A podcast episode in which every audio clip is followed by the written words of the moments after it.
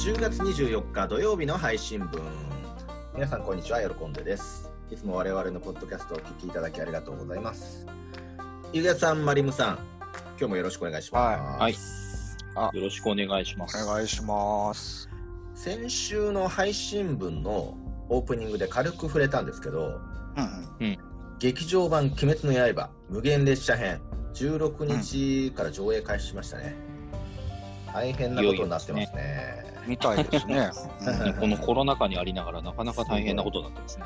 これあの16日から、ね、金曜日から18日日曜日までの3日間の興行収入がね46億円を突破したと、3日間で、ね、おお、それ、ではうん。どれぐらいすごいんですか？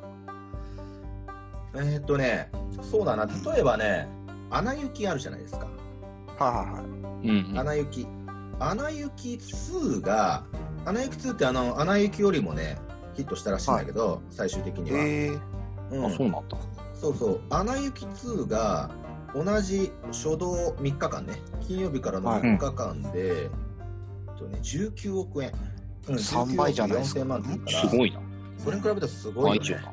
うんうん、倍以上違う。そう。そんな感じですよ。ですごいな。、観客動員数342万人ね、3日間で。ほうほうほう。映画館によってはね、1日30回以上。で、東宝シネマ新宿なんか1日40回以上上映してるらしいですね。ああ、なんかそんなニュースを見ましたね。で東宝ってね、まあ、コロナ禍においてはあのソーシャルディスタンスやっぱ気にするから一つ飛ばしの座席組みをしてたらしいんだけど、うんもうこれ鬼滅これ多分相当来るぞっつって全開放したらしいですよおお。うん、すげえな。大丈夫かな？全集中の全開放です、はい、うまいこと言ったろ ちょっと心配になるけど。聞いた方感がすごい。そうだねそう上演時間をね時間帯ごとに並べたら結構都会の比較的都会のバスの時刻表みたいになったっていうニュース結構見るええそのぐらい。鬼滅だけで。そう鬼滅だけだよまあ今回はでもねやっぱ告知がすごかったもんね。やっぱりあの電通とフジテレビが今回ついてるから。うんうんうん。あそう。だからあの上演開始の前の週あの2週にわたって、えっとフジテレビでさあの今回の映画の内容のね前までの話をあの総集編的な感じで放送してましたよね。見ました？あ。やってましたね。うん見ちょっとてなかったタイミング合わなくて見れてないんですよね。あ本当？なんかその2回に分けた最初のところをちょこっと見ました。あ10日のね第1夜の方かな？兄弟の絆の方かな？あ、そうです、そうです。うん、あの視聴率結構すごかったみたいで、その10日の第1夜の方、へその企画隊になるまでの話がね、16.7%。うんうん。うん。えでえすごい。おお。なかなか。10 17日のね、ナタグモ山のうんうんうんえー15.4%。まあ、いずれにせよ15%超えてるから、すごいよね。すごいですね。さ内容的には再放送扱いですもんね。そそうのだね。1回放映されてからの総集編ですもんね。う。ん。で、まあ、結構フジテレビだからね、また余計なことするのかなと思ってたんだけど、余計は余語弊が。そ計なこと。う。いや、結構綺麗にまとまってたね。なんかいい意味で期待を裏切られた感じだった。すごい良かったよ。うん。無限列車にしっかりとつなげてくれてる感じがした。あ、なるほど。それはいいですね。うん。で、まあ、その時初めて「鬼滅の刃」を見て面白いと思って劇場に足を運んだ人もね結構いるんじゃないかなと思うんだけど、うんうんうん。まあ、そういった、まあ、数々の仕掛けもあって、まあ、公開初動からジェットスタートしたわけなんだけどあちなみにね歴代の日本の興行収入の1位って何か分かります？えアニメ映画で？アニメっていうかもう全部含めてだよ、全部？うん。え。もののけ姫。違うかな。男は辛いよとか。なるほどね。え？なんで？あ、それがトータルってこと？あのね「千と千尋の神隠し」が1位であそう308億円ですよで2位が「君の名は」で250億円3位が「ハウルの動く城」196億円で次「もののけ姫」って続くんだけどーうん。勢いとしてはねこれ軽く越すんじゃないかっていうおスタートですよね。すごいですね。すごいよね。あの鬼滅の刃って、そのアニメが放送されてたのが2019年の4月から9月の間うんうん。らしいんですけど、まあ、その時一大ブームがわ、ね、巻き起こったじゃないですか。うんだけど最近ちょっと落ち着いた感はありましたよね。そう思ってました。だよね。そう思ってました。ううんんブーム再来です。おお、すごいな。うん、でこのブームはねやっぱしっかり抑えなきゃとうんうん。あの皆さん忘れてるかもしれないんですけどポッドキャスト一応コンセプトとしては旬を取り入れる そういえば、コンセプト。番組でしたね。そうですよ今面白いものを旬なものを取り入れてテーマにして、えーお話をするってものですからなので。あのアナザーガンダムの予定だったんですけど今回ねね。急遽、まあ、鬼滅のブームは待ってくれないということで、えー、鬼滅の刃会といたしましたなるほど。はい。まあ、あのー連日のようにですね、映画、鬼滅の刃の記事が、まあね、ネネット、ネットとか、まあ、新聞もそうですけど、賑わしてるんですけど、あのうんよく見るのが、予備知識がない人でも楽しめるのかっていう部分なんですよ。うーんうんうん。これね、毎日のように乗っかってる。予備知識がない人が見た、鬼滅の刃とかさ。ああ、うんなるほど。そう。じゃあ、それ確かめようということで、ゆげさんが早速映画館に足を運んでくれました。はいこの、この話が出出たその日に行きましたそね。の日の夜 レイトショーでね。なんか俺らが無理やり行かせたみたいにな。結婚してちょっと見てくれみたいなね。すごい行動力だなと思ったけどね。うちの家族も今週ね、土日に行きますけど、まあゆげさんもう見ていただいたということで、まあ、映画を見ていただいた上で、実際問題はどうだったのかといったところを踏まえて、ゆげさんプレゼンツ。まあ基本的に映画の内容に関してはネタバレなしの鬼滅会を今回はお送りいたします。はい。ちなみにね、本日もタイトルコール仮やりますよ。あ、前回までやっていたやつですね。そうですね。えー今回は、カイヨさんが挙げていただいた三角定規と、あと、タカピさんが挙げていただいたヨロラジでございます。では、早速、はい本編いきましょう。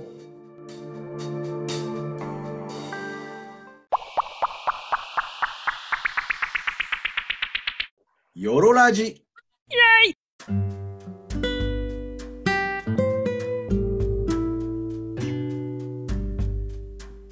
というわけで、お待たせいたしました。劇場版鬼滅の刃無限列車編を100倍楽しく見る方法のコーナーです。おプロ野球ハードル上げたなぁ。いやー、またあの、1.5倍ぐらいにしておいてもらっていいですか？まあ、というわけで、あの、もともとね、ガンダム界ということで、何ガンダムの話をどうしてやろうかと思ってたところに、うんゆげさんとちょっと今週鬼滅やるからっていう話をもらいまして、え？っていう、今帰るの？と思ったんです。と思ったんですが、まあね、あの、ちょうど、ね、ブームのうちに見ておきたかったのもあったんで、ちょうどいいやと思って、じゃあ見に行くわっていうことで、見てまいりましたよ、私。うんどうでした、はい。まあ、一言で言うなら、うんもう本当面白かったですね、やっぱり。面白かったし、うん背筋が伸びましたね。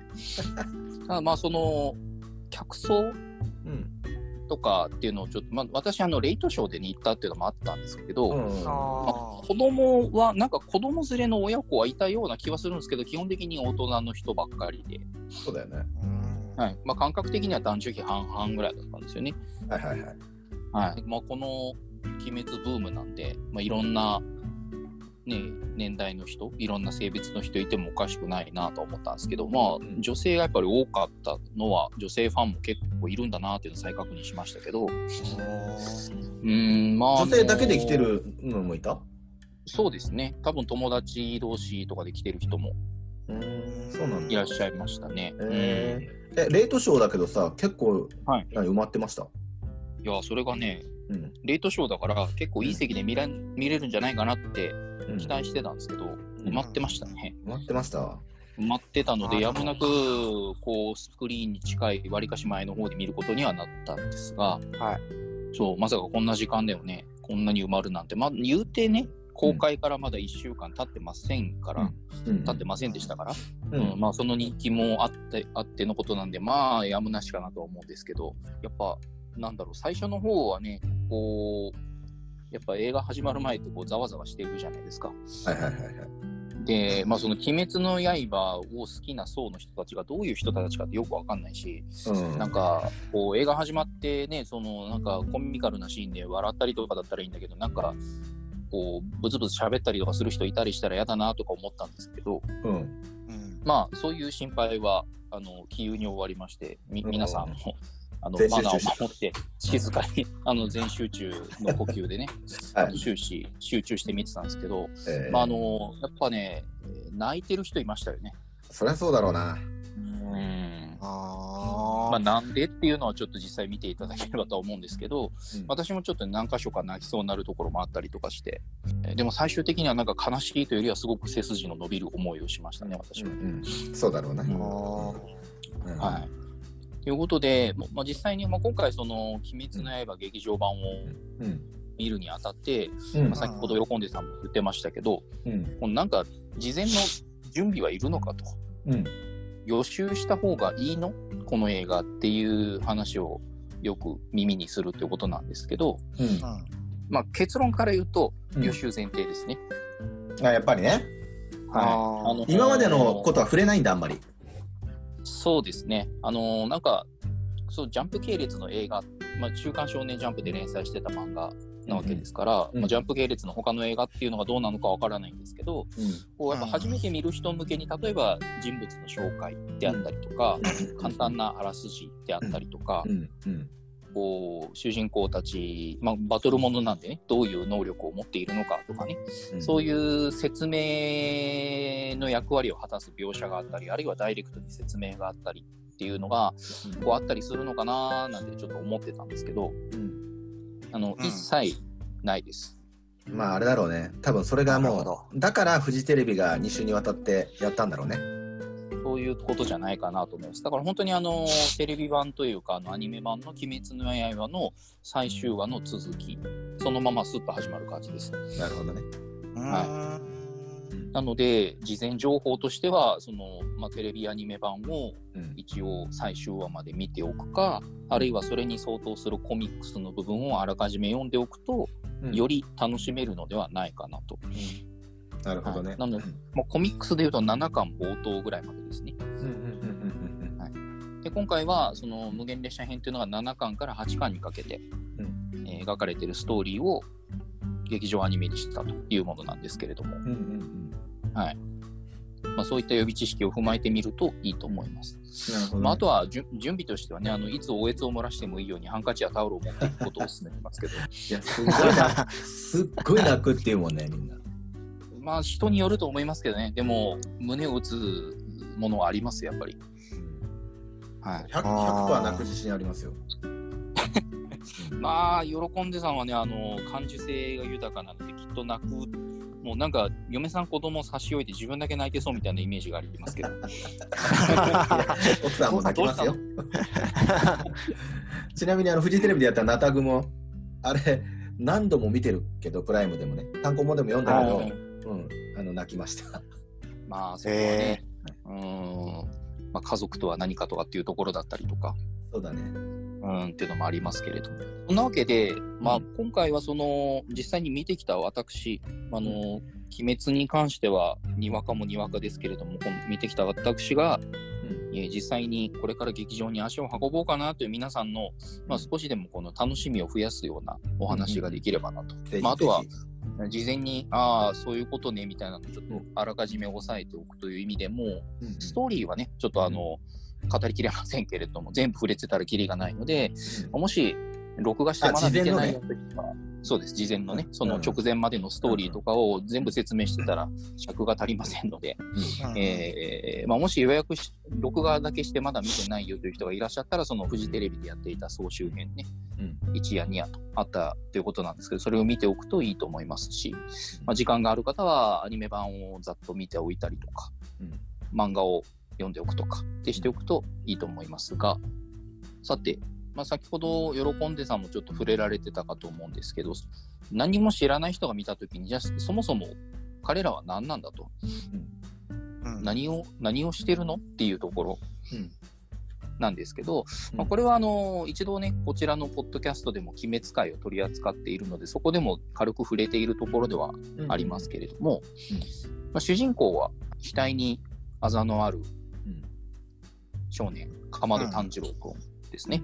うん。で、まあ、彼はあの、まあ、家族が鬼に殺されて、そして唯一生き残った妹も鬼にされてしまって、うん。その妹を人間に戻すために、まあ、戦ってるということなんですけども、まあ、その過程でその鬼殺隊っていう、その鬼を、人を食べる鬼を倒すことをなりわいにしてる、まあ、なんていうんでしょう、施設部隊というか、うん政府非公認の鬼を狩る部隊に入ることになるんですね。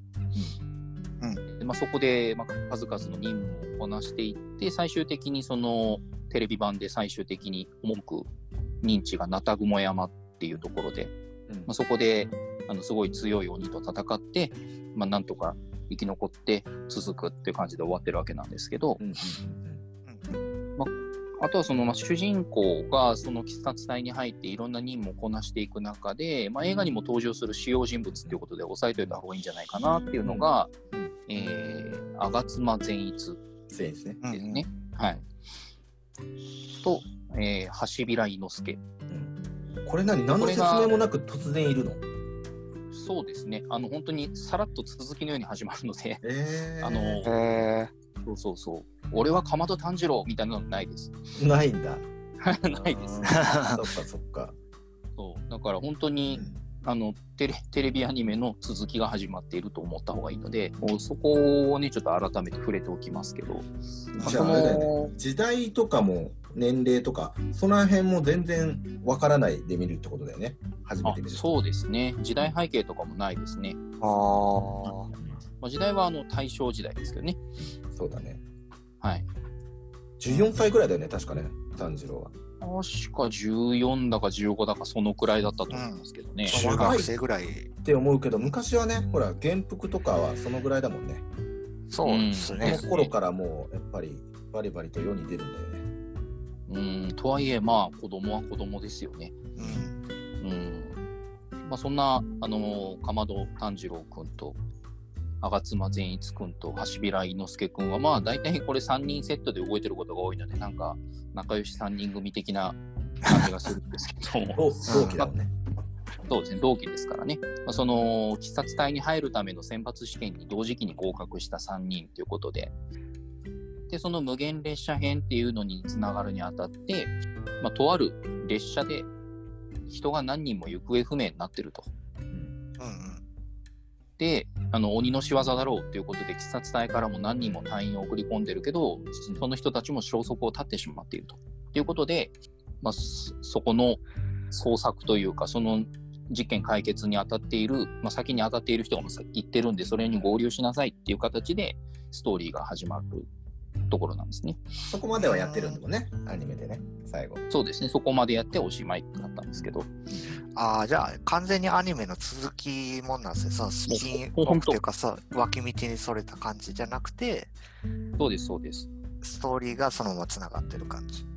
もう本当その通りで、あのーもうテレビアニメ版最終話を見て、その足で劇場に向かっていただければ自然に始まることがよくわかると思います。なるほど、なるほど。結構なんかその感じってい意外、俺の中で結構意外というか、なんか劇場版は劇場版のためになんか原作を書き下ろすみたいなああ、なるほど。感じがあるかなと思ったんですけど、全くそんな感じじゃなくて続きもんなんですね。そうですね。その書き下ろしのストーリーとかではないです。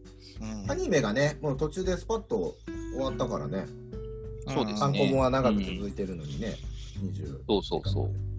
うんうんその続きで。だからオリジナルの展開とかあるわけではなくて、本当に丁寧にあの原作をこうテレビアニメの続きをうん描いているっていう感じで、やはり劇場版なので、うんクオリティは高いですけど、うんうん音響にしろ、映像にしろですね。はい。なるほど。というわけで、まあ、そんな彼らは、あの、鬼と戦うにあたって、その呼吸というものを使っているというのは以前も触れたことがあると思います。以前のね、ポッドキャストの配信会はでい。基本的に鬼って人間よりもずっと強い存在なので、多少体を鍛えたぐらいでかなうわけがないということで、あのーずっと昔から受け継がれているその呼吸っていうもので身体を強化して、鬼と同じような身体能力で戦えるっていう、まあ、そういう技というかですね、ものなんですけど、まあ、その呼吸と、えーまあ、あとはあのーずっと受け継がれてききてるその剣技の型ですね。を組み合わせて、まあ、鬼と戦っているのはその鬼殺隊の人たち。で、まあ、その主人公にあたる炭治郎くんは水の呼吸っていうのを使います。はいまあ、実際にそのね、映画のポスターなんかでも出てると思いますけど、このなんか刀から水が出てるようなエフェクトが描かれてたりとかしますけど、まあ、実際に水が出るわけではなく、あのーまるで旗から見ると水が流れるような動きをしているっていう描写なんですけど、あ、のーそう、そうなんだ。本当に水が出てるわけではないですが、なんていうか、その呼吸をししっかり習得して、その剣技の方も高いレベルで、あのできるようになると、まるで本当に水が流れているかのように見えるのだそうです。へえ、水出てんのかと思って。だから、あの本当にその辺びしゃびしゃびしゃ濡れるとかそういうんじゃないんですけど。確かにそうだね。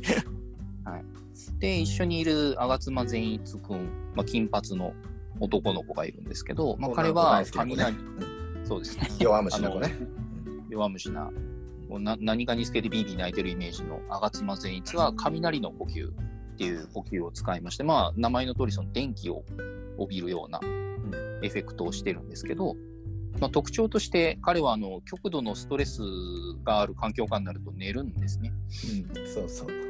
はい。はまあ、鼻ちょうちん作りながら戦ってたりするんですけど、あのこう基本的にビビリでもう俺には無理で死んじゃうよって言ってるんですけど半覚醒状態というか寝た状態になると非常に強い、まあ、実力を発揮するとうんいうことであのそこがまたちょっと面白いところであったりとか子供たちなんかさ、小学生なんかは一番善逸が好きだもんね。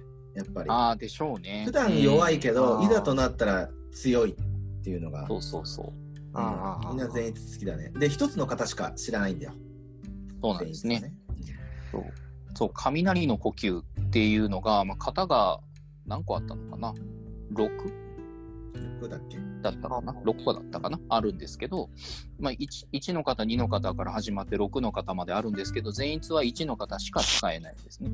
頑張ったんですけど、1の方しか習得ができなかったと。それを極めるんだよね。もうとことんそれを極めていくっていう、その一点集中ってところもきっとうん子供たちに人気のところなんじゃないかなとそう。そうそうそう。1個しか使えないけど、それだけは誰にも負けないぞみたいなところが応援したくなるポイントなんじゃないかなああ、いいです。思います。で、えーあとはもう一人いる橋平伊之助ってやつですね。うんもうこれはあのーまあ、ビジュアル的にはすごいインパクトがあるのは、あのイノシシのあるある。頭をかぶってる、はい。少年、反乱の少年なんですけど、これ何も説明ないの乱暴だよね。いきなりイノシシいたらさ。彼はこんな顔なのみたいになりますけど、なるなる。あのあれは獣人獣人とかそういうんではなくて、イノシシの仮面をかぶってる子ですね。まあ、山育ちというか、イノシシに育てられて大きくなったらしく、はい。まあ、非常に野生味あふれる少年なんですけど、まあ、彼が使うのは、えーと獣の呼吸、けだけだものの呼吸？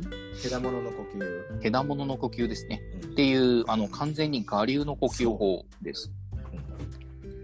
基本的に鬼殺隊に所属する大使っていうのは、その育てっていう、要は先輩というか、こうんう、一定をする人がついて、ちゃんと呼吸法や型を教わって成長していって、で、手柄を立てて昇進していくんですけど、その、伊之助は完全に我流です。山育ちなので。へのどっからかかっぱらってきたあの刀とどっからかかっぱらってきた服を着てるんですけど、いつの間にか、あのそ最終選抜試験に紛れ込んで受かってたんですけどね。そういうちょっと型ぶ型破りなところがあるんですが、そそこがまあ魅力ですね。ちょっと楽しいんですってね。そうそう。ちょっと、ちょっとつ盲信っていうのをよく言ってますけど、本当に、あの、イノシシの頭してるんで確かにと思いますね。こう、お茶目というか、なんというか、子供っぽいところもあって面白いですね。まあ、持ってる刀も、なんていうか、もう箱ぼれしまくってギザギザしてるんですけど、それをうまく生かした戦い方をするのも、こう見どころの一つとなるほど。いうまあ、そのワイ3ルドな人が、ね。そうかまあかなりワイルドですね。で、まあ、あの最初からね、そんなイノシシの頭かぶって出てくるんで、多分見たことない人にとっては、こいつってこんな顔なのかと思いますが、そうではないよと。まあ、主要人物としてはその3人と、あと押さえておきたいところとしては、あのまあ、何と戦うのかっていうところであったりとか、はいはいはい。そして、あのポスターに中心に描かれてるあの人は何なのというところなんですけど、まあ、押さえておきたいポイントとしては、うん今回はその柱という存在、そして、えー十二気づきっていう存在ですね。うん。ここをまあ押さえておくと、こう、あ、そういう強いやつがいるんだみたいなのがわかるかなと思うんですが、大事だねま。ず走る。そうですね。大事なポイントだと思います。今回は本当、あの、主人公は炭治郎くんなんですけど、主役はその柱の人だと思うので、はいはいそこを押さえておくといいんじゃないかなと思うんですが、じゃあまあ柱とは何ぞと。いうところなんですが、まあ、これはあのーまあ、炭治郎くんが所属をしているタイミングでの鬼殺隊の中では9人いるんですけど、その鬼殺隊の中でも最もこのランクというか位の高い人たちうん。が9人いるんですね。で、まあ、要は一番強いやつらってことですね。まあ、その柱の中でも誰が強いっていうのはあるみたいなんですけど、特にその権技やその実績に仕入れた人たちが9人いると。で、えーまあ、例えば音柱とか岩柱とかうんうん。恋柱とか風柱とか、まあ、いろんなその呼吸や型を使う人たちがトップクラスに君臨してるんですけど、虫岩ですね。虫柱。うん。ヘビ柱。なんとか、なんとか柱なんですね。そうです。柱っていうのがそのトップクラスっていう意味合いで。で、まあ、かまど炭治郎くんの使う水の呼吸を使う柱もいて、それが水柱ですねまあ、富岡義勇っていう人がいるんですけど、それはテレビアニメ版の第1話から出てくる人で、すごい重要な人物ではあります。ほう今回のえー無限列車編では、あの水ではなく、炎の柱と書いて縁柱の煉獄教授郎っていう人がいるんですけど、その人が、まあ、中心人物というか、この映画に関しては主役に当たるのかなと思います。かっこいいよね。かっこいいですね。まあ、あの正直コミックス版読んだ時は、こう、なんか急に出てきた変な人みたいなイメージしかなかったんですけど、まあ、うん、かっこいいですね、あれはね。あの、私も、まあ、劇場版に夜レイトショー見に行って、これから見に行きますとお二人に LINE して、見終わった後、まあ、感想を一言送ろうと思ったんですけども、いろんな気持ちが渦巻いて、たった一言出てきたのは将来の夢は縁柱だなって。本当だよね。ちょっと縁 何言ってるかよくわかんなかったから。次の日会社でさ、プレゼンあったんだけどさ、はい井出さんがさ、その時にうまうまくいって、まあ結構褒められて帰ってきたんだよ。で、その時にさ、煉獄さんのおかげですって言ってたからね。僕さんのおかげでね、あの、私も自分の職務をきちんと全うしなければならないなっていう、そうなんか使命感や自信を持ってプレゼンに挑めたなと思いました。そんな、そんなそうに。思わせてくれる人物だっていうことですね。あそうそうまあ、彼はその炎の呼吸を使う、まあ、柱なんですけれども、まあ、その炎っていうのもね、また直球にかっこいいですよね。っていう、まあ、その彼が主役の劇場版、無限列車編ということで、えーまあ、あんまりそれ以上言ってしまうと、一体どんな話なのかに触れてしまうことになるので、詳しくは、まあ、劇場で見ていただきたいということなんですけど、まあ、あとは、あの、押さえておくべきところとしては、十二気づきですね。これはあのーテレビアニメ版の最終パートっていうんですかね、そのナタグモ山に主人公たちが赴いた時に出くわすことになる、ね。えー鬼、そうですね、そそこではあの十二気づきの中でも、あれいくつでしたっけね、連の5ですね。む加減の5か。あの、十二気づきっていうのが、まあ、名前の通り12体鬼がいるんですけど、あ。うんうんその上位ランクにあたる上限の鬼っていうのが6体。で、下位ランクにあたる、えー下限の鬼っていうのが6体合わせて12体で12気づきなんですけど、その下限と上限の間っていうのは相当力の差が空いているらしいんですが、めちゃくちゃ空いてますね。めちゃくちゃもう天と地ほどの差があるんですけど、その加減っていうのも、その辺に、こう、野良で人食って、やんちゃしてる鬼に比べたらもう計り知れないパワーがあるんですけど、その、血気術使えるから。そう、血気術っていう、まあちょっと特殊なね、術を使って、まあ、鬼殺隊をこう追い詰めるんですけども、まあ、その中でも加減の5っていうことで、まあ、下から2番目には強いやつと、まあ、運悪く出くわしてしまうんですね、ナタグマ山で。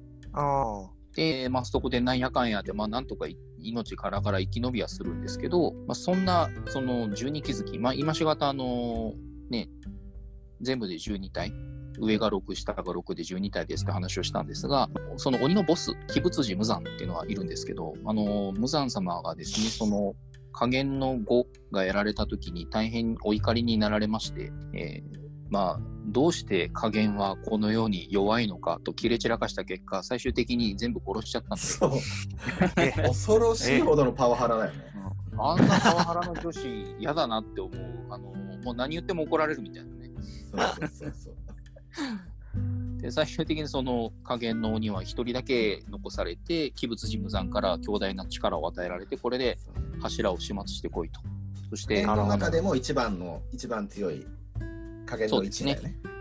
そうですね、あー。加減の1が、その無限列車編で登場する鬼になるんですけど、まあ、主人公、かまど炭治郎とか、その柱を始末してくるように言い使って、そこにやってきてるということなんですね。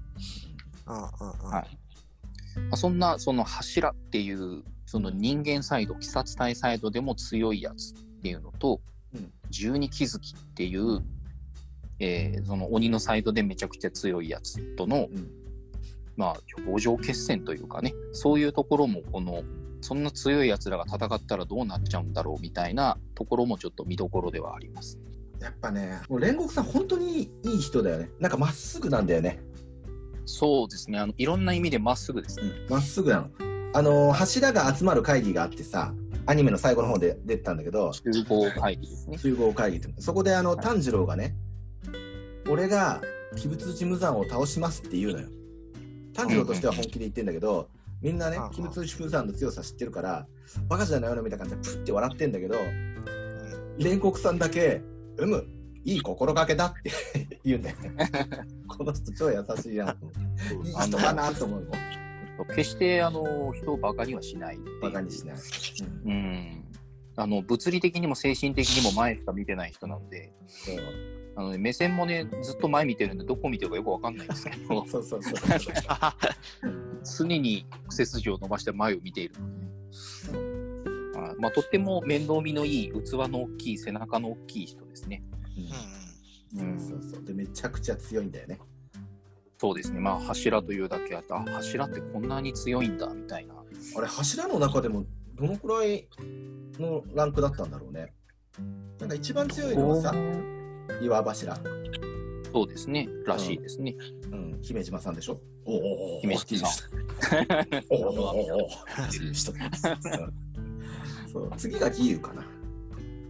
どうなんでしょうね、そこから下は正直よくわからないんですけど、でもあのーまあ、柱のみんなの感じを見てる限りでは、やっぱり他の柱にも一目置かれてる感じはあるんで、結構強い方だったんではないかなと思いますね。あとは、なんだろう、なんか他に触れておいた方がいいことあるかな。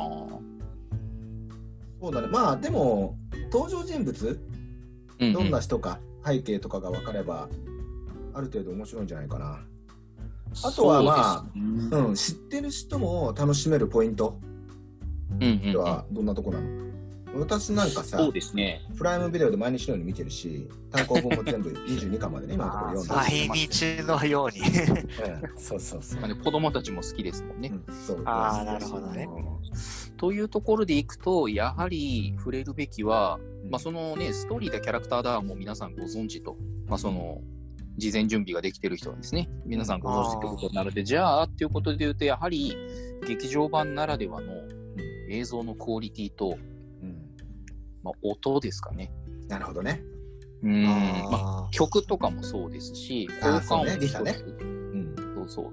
まあ、あれはテーマソングっていう感じですけどね。うん。あの、てっきり私、あの、もうちょっとこう、ほら、鬼滅の刃だよと言わんばかりにグレンゲが流れるのかなと思ってたんですが、うんあの、そういう感じではなく、あの、本当丁寧に描かれてた、あの、好きでしょ、鬼滅の刃みたいな作りではなくて、本当丁寧に丁寧に作られてるなって感じだったなんんで、かちょっと車に構えていつも挑んでるの。不安と期待がね、入り混じってた。なんか、なるほど。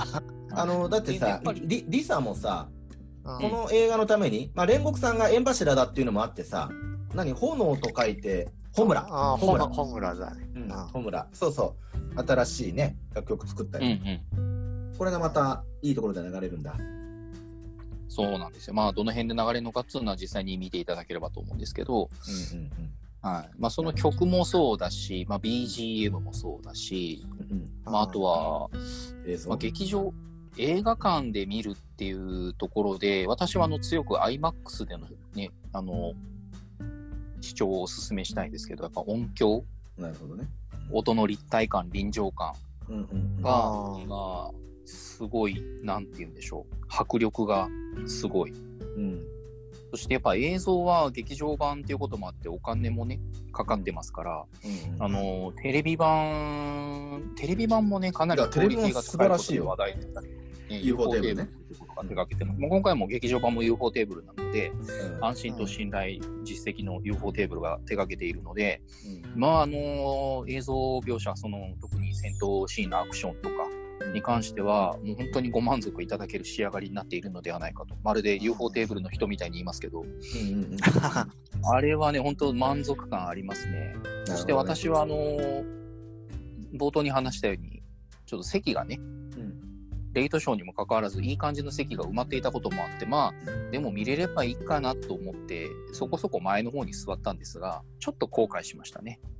もう一回いい感じの席で見直したいなと思いますが、まあ、迫力の戦闘シーンと、うんまあ、あとはその、コミックス版とね、話は全く同じではあるんですけど、やっぱり映像になる音がついたり、その映像でしかその再現し得ない間の取り方うんであったり、まあ、あとはやはり外せないのが声優さんのお芝居があり、はいはい、うん。っていうのが合わさって、うん。いやー、ほんとすごいクオリティになってますね。そうだよね。もともとさストーリーはめちゃくちゃいいじゃないですか。あそこね。うーん、そうですね。まあ、ただあそこ煉獄さんがかっこいいとかね。うんあの自分に気づき強いっていうだけじゃなくてさやっぱりストーリーが素晴らしいんだよね。やっぱりさ優しさをすごい感じる話じゃない、そうですね。うん、家族愛とか、そこに素晴らしい映像といい音響が入ったらそれは泣くよね。いやー、そう。まあ、本当に今おっしゃった通りで、あのー映画を見た後、まあ、その、いいいっぱいみんな泣いてたよって話をしましたけど、うん。不思議と、この、悲しいって気持ちはなくて、うんこう、優しさとか強さとかっていうものを、うん。うんこう、もらった感じ。うんがすごくするんですよね。うんなるほどねこう、生き様を見せていただいたというか、うんうんうんううんん、っていうのがすごく強くて、悲しいとかではなくて、本当に背筋が伸びる思いをしましたね。うんそうだね、あーでこの人たちみたいに俺も頑張ろうみたいな。うんそれが次の日のプレゼンに生かされたということですね。生かされたということですね。あのー そうですね、プレゼンにも全集中の呼吸で臨めましたね。なるほどね、うん。どう、ど。うですか？その、漫画とアニメって、その、漫画の足りてないとこ、そのアニメが補ってたりするとこもあるじゃないですか。うんその両方見てるところ、ゆげさんからすると、うん。その、漫画見てから、その映画見ても全然楽しめる感じですか？ああ、もうそれは間違いないですよ。あうん漫画見てからアニメでも全然楽しめるんだから特にそうだろうねやっぱ声優さんがね入ると命をもっと吹き込まれたような感じにもなるしさ音楽うん、そうですね。入るわうんうんうん。あとは特にそのね、まあ呼吸を使うことで、うん水だの、雷だの、火だの出るわけですけど、うん。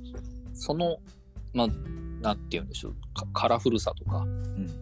あれが動いいたり色がついたりするって、やっぱり視覚的なインパクトすごくて、うん。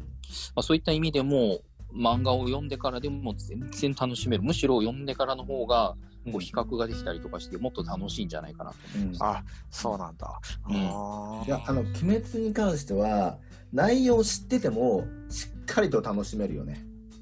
楽しめますね。だから別に漫画を読んで予習をしようとは思うけど、直前で止めておこうなんてことはせずに、ぜひがっつり読んで臨まれることをお勧めしますね。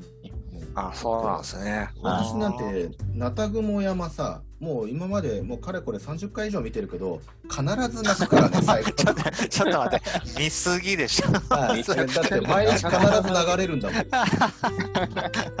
やちょっと今日一番びっくりした。なたぐも山がね、多分ね、一番炭治郎のね、優しさが出てるんだよね。ちょっと映画に関係ないけど、映画につながるようなところだからさ、言っていい？そうですね。なたぐも山でね、炭治郎がさ、その十二気づきのね、えー加減の子の類を倒して、まあまあ本当に倒したのは義勇なんだけど、富岡義勇なんだけど、うんうんうん最後の最後で、そのルイがね、あの真の絆、人間だった頃の絆、家族の絆とか思い出して、泣きながらね、自分の行いを後悔しながら、まあ死んでいくんですよ。知っていくんだよね。うんで、それを炭治郎がこう優しく体を触ってあげるの。うんうんうん散っていくルイをね。で、そしたら、富岡義勇がね、その水柱が、こう塵になったルイが着てた服を踏みつけながらさ、うん人を食った鬼に情けをかけるなと。子供の姿をしていても関係ないんだ。何十年も生きている醜い化け物だって言うんだよ。うんうんでそれに対して炭治郎は、まあ、義勇って富岡義勇って水柱ってねもうそれはもう上司も上司だよね柱だからねそうそうですね。上司ですね。超超格上の人であるその義勇に対してねうんうん。あ、分終わりそうもう。じゃあ一旦消しますはい 三角定規。三角定規。三角定規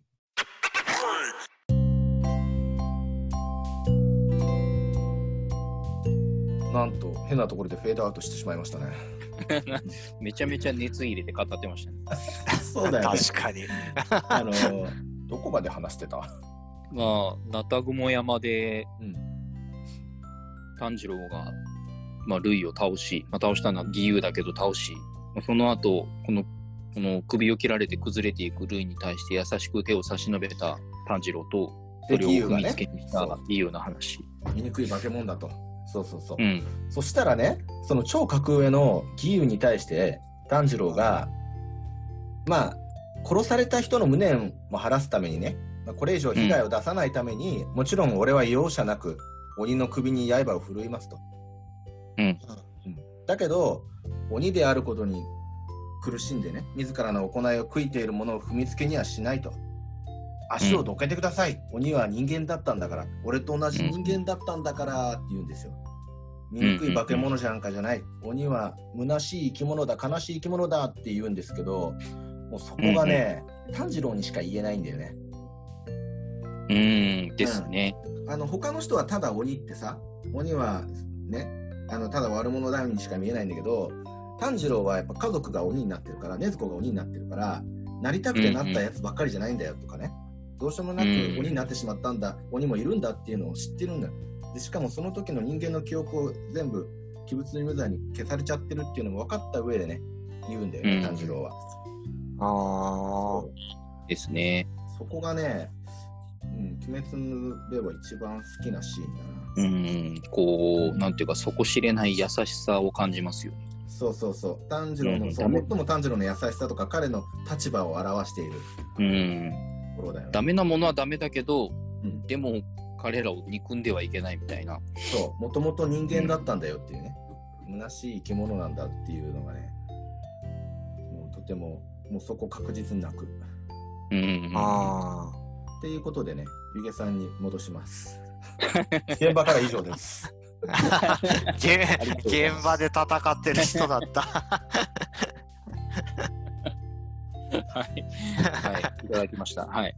まあ、そんなわけでね、あのーまあ、いろいろちょっと、こう、思いつくまま、まあ、私も劇場版見てそう時間が経っていないので、こう、鼻息歩くね、説明をさせていただきましたけれども、どうですかね、まあ、一通りその押さえておいた方がいい事前情報であったり、まあ、中心になる人物の、まあ、特徴であったり、まあ、見どころというか、というところも、まあ、ざっくりとはお伝えできたかなと思うので、まあ、少なくとも、うね、うん、まあ、少なくともアニメ本編は見ましたよとか、コミックスに関しても、劇場版に差し掛かるぐらいのところまでは読んだことあるよっていう人は、もう十分楽しんでいただけるんじゃないかなと。そうだね。思います。まあ、あとは実際ね、あのー、劇場版、鬼滅の刃無限列車編見ていただければ、私のこの言いたかったことも分かっていただけると思いますし、ネタバレをしないという触れ込みで始めた以上、どうしても言いたいけど言えなかったところなんかも分かっていただけるんじゃないかなと思います。はい、絶対言いたいところはあったけど、仕方ないよね、ネタバレで仕方ないですね。はい、いろいろありますんで仕方ないですけれども。うん、でも背景とか前提とかは伝えられたから、絶対このまま見ていただいたら面白いと思いますよ。はい。まあ、あとはそうですね、一応今回の映画が、なんて言うんでしたっけ、あの、エーリンっていう、その企画っていうか、あるじゃないですか。あの、何歳以上じゃないとダメだよとか。っていうので言うと、12歳、PG12 っていう12歳未満の年少者の観覧の場合には、親または保護者の助言や指導が必要ですっていう指定にされてます。まあね、まあ、ね、ご存知の通り、ね、首飛んだり腕飛んだりとかね、いろんな残酷な描写もあったりはするので、ちゃんと、そうです、です。だから、あの、ちゃんとその年齢に満たないお子さんと一緒にご覧になる場合には、事前にそういう説明であったりっていうのをちゃんとしてあげてくださいねっていうのは、あの、親御さんの責任のほどでお願いいたしますというものでございます。はい。はい。なんと優しい。まるで炭治郎みたいな感じです。もう俺は縁柱目指すんでね、ちょっと、これもちゃんとしていかないと。目指します。